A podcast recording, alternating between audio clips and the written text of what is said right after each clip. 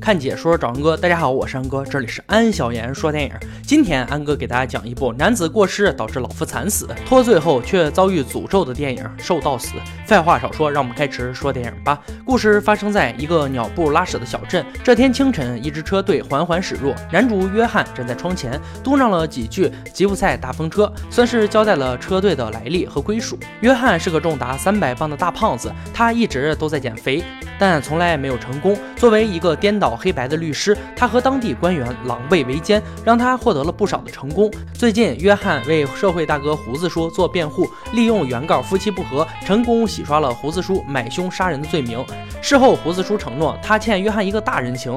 晚上，约翰参加法官为他举办的庆功宴，酒过三巡，菜过五味。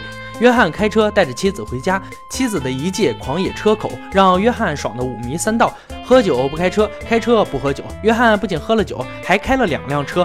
那不出事儿才怪！约翰撞死了从药店里出来的吉普赛老人。俗话说，一个篱笆三个桩，一个好汉三个帮。在约翰警长和法官的一唱一和之下，将罪名洗得干干净净。出于人道主义，赔了点钱后，约翰被无罪释放。从法院出来后，约翰心有余悸，让妻子开车。但要上车的时候，一名吉普赛老人叫住了约翰，然后伸手摸了摸约翰的脸，嘴里嘟囔着“变瘦吧”。之后也不给约翰问话的机会，登上汽车直接开溜。约翰不明所以的一脸懵逼，接着画面一转，约翰在家称体重，发现体重由三百变成了二百八十三，七天瘦了十四磅，一家人都很高兴。约翰叫上好友打高尔夫，打完球后一起去洗澡，约翰发现体重又降了，变成了二百八十一，约翰觉得不可思议，一上午减了两斤，这是什么鬼？另一边，法官叫来医生麦克，给他看看肚子上长的是啥。麦克推测可能是牛皮癣，涂点膏药就好了。冲澡时，法官告诉约翰，他也被吉普赛老人摸了，被摸的地方出现了脓包。法官的话让约翰若有所思。时间一天天的过去，约翰的体重一降再降，短短两个星期，居然减了五十八磅。约翰发现体重过快流失后，并没有再刻意减肥，反而有意的大吃特吃，但体重还是不增反降。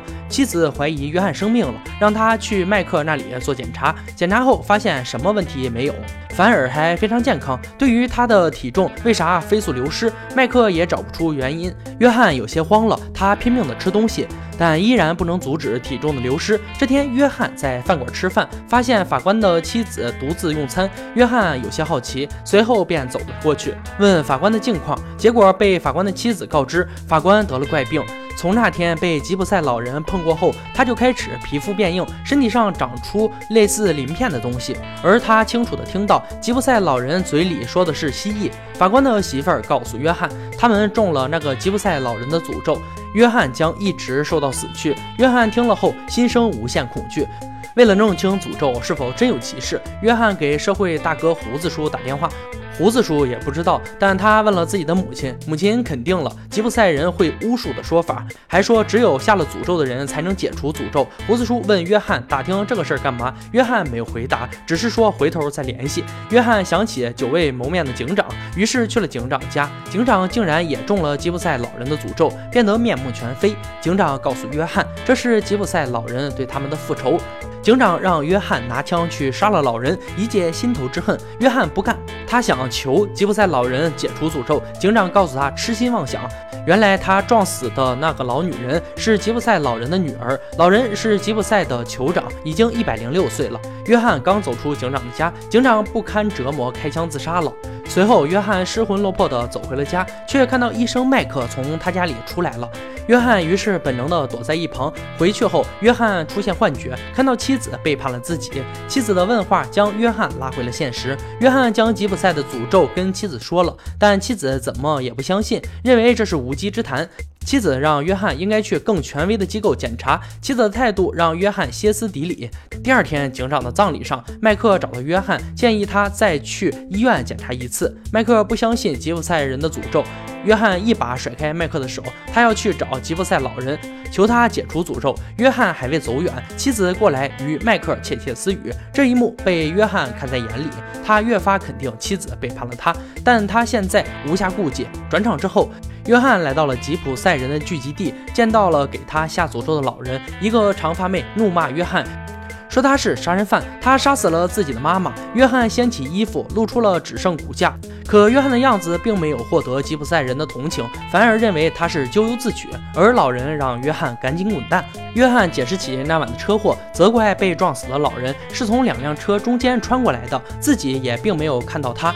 约翰的解释让老人更加愤怒，老人怒斥约翰解除诅咒是不可能的，即使他死也不会解除诅咒。无论约翰如何哀求，吉普赛老人就是不为所动。最后，约翰死了心，决定离开。离开前，他歇斯底里的大吼了一番，说要给他们施加诅咒，来自镇上白人的诅咒，诅咒在场的人都不得好死。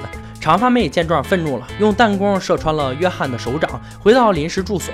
孤立无援的约翰想起了社会大哥胡子叔，他给胡子叔打了电话，说自己需要一个医生。第二天，胡子叔带来了医生。胡子叔听了约翰的遭遇后，决定替他报仇。当天晚上，胡子叔驱车来到吉普赛人的营地，毒死了吉普赛人的狗狗，并留下纸条，要求吉普赛老人解除对约翰的诅咒。回去的路上，胡子叔又重金收买了一个小哥，让他监视吉普赛人的动向，一旦有什么风吹草动，立马告诉他。第二天，小哥打来电话，告诉胡子叔吉普赛人的动向，并说自己可能暴露了。胡子叔让小哥赶紧撤离，可惜还是晚了。镜头一转，胡子叔购买的枪支到了，但当快递车驶离后，他们看到小哥的车停在这里，车被喷上了字，小哥死状凄惨地躺在了车里。约翰意识到事情到了无法控制的局面，胡子叔认为约翰错了。自从吉普赛老人碰过他后，就已经无法挽回了。他要让吉普赛人付出代价。说完之后，胡子叔带齐装备，潜到了吉普赛人的营地，悄悄地绑架了吉普赛人长发妹的老公，然后端起机枪疯狂扫射。不一会儿，爆炸四起，火光冲天，被打得措手不及的吉普赛人四处逃窜。时间不大，吉普赛人的武装赶到，胡子叔把长发妹的老公推了出去。吉普赛人的枪手。以为是袭击他们的人，直接将长发妹的老公乱枪打死。老公胸前还挂着要求解除诅咒的警告。第二天，胡子叔假扮 FBI 找到了长发妹，说警方控制了约翰，要他配合指证。长发妹丝毫没有怀疑，毫不犹豫地跟着胡子叔走了。胡子叔将长发妹带到了小黑屋。长发妹才发现自己被骗了，奋起反抗。胡子叔用暴力压制着长发妹，然后让长发妹给吉普赛的老人带信，让他两小时内去灯塔那边去见约翰，并给他解除诅咒，否则他将展开更血腥的屠杀。随后，吉普赛老人如约而至，因为胡子叔的疯狂让他害怕了。吉普赛老人决定替约翰解除诅咒，他用刀划破了约翰的手掌，让他的鲜血流进了一个蛋黄派里面。吉普赛老人告诉约翰。将这个蛋黄派转给别人吃，这个诅咒就会被彻底解除。但吃了这个蛋黄派的人会凄惨的死去。老人问约翰：“有人选吗？”约翰说：“有啊。”老人看着约翰那个恨呐，他多希望约翰吃了这个蛋黄派。约翰回到家里，妻子跟约翰解释，他与迈克尔没什么，但约翰认定妻子背叛了他，于是将那个蛋黄派推给了妻子。妻子吃了蛋黄派，一个劲儿的夸赞真美味。第二天早上，约翰掀开了妻子的被子。妻子死状凄惨，接着约翰下楼，女儿兴奋地扑了过来，但女儿的话让约翰心里发凉发凉的。他也吃了那个蛋黄派做的早餐，随后女儿就出去打球了，约翰也崩溃了，他悔恨自己的所作所为。就当他端起蛋黄派。打算也吃了，一了百了。这时门铃响了，麦克看到约翰也很意外，他尴尬地跟约翰打了招呼。麦克的到访让约翰更加认定妻子背叛了他，突然有一个大胆的决定，邀请麦克和他共享蛋黄派。电影就在约翰的诡异笑容中结束了。《瘦到死》这部电影上映于一九九六年。定位是恐怖惊悚片，好故事不一定都能被改编成好电影。影片《说到死》就是个鲜活的例子。作为史蒂芬金的作品，原故事的质量没得说，可改编成电影之后却难成经典。究其原因，是电影的惊悚性和神秘性不够。从整体上来说，电影的节奏过于缓慢，甚至让人觉得情节上有些拖沓。缺少了惊悚片中高节奏带来的紧张感，电影似乎在用剧情片的风格来讲述一个惊悚的故事，这在不经意之间就把电影的惊悚感削弱了三分。从局部上来说，导演对惊悚气氛的控制做得也不够好。电影中可以称得上是惊悚的场景，也就是男主人公拜访受诅咒的警察局长的那个片段。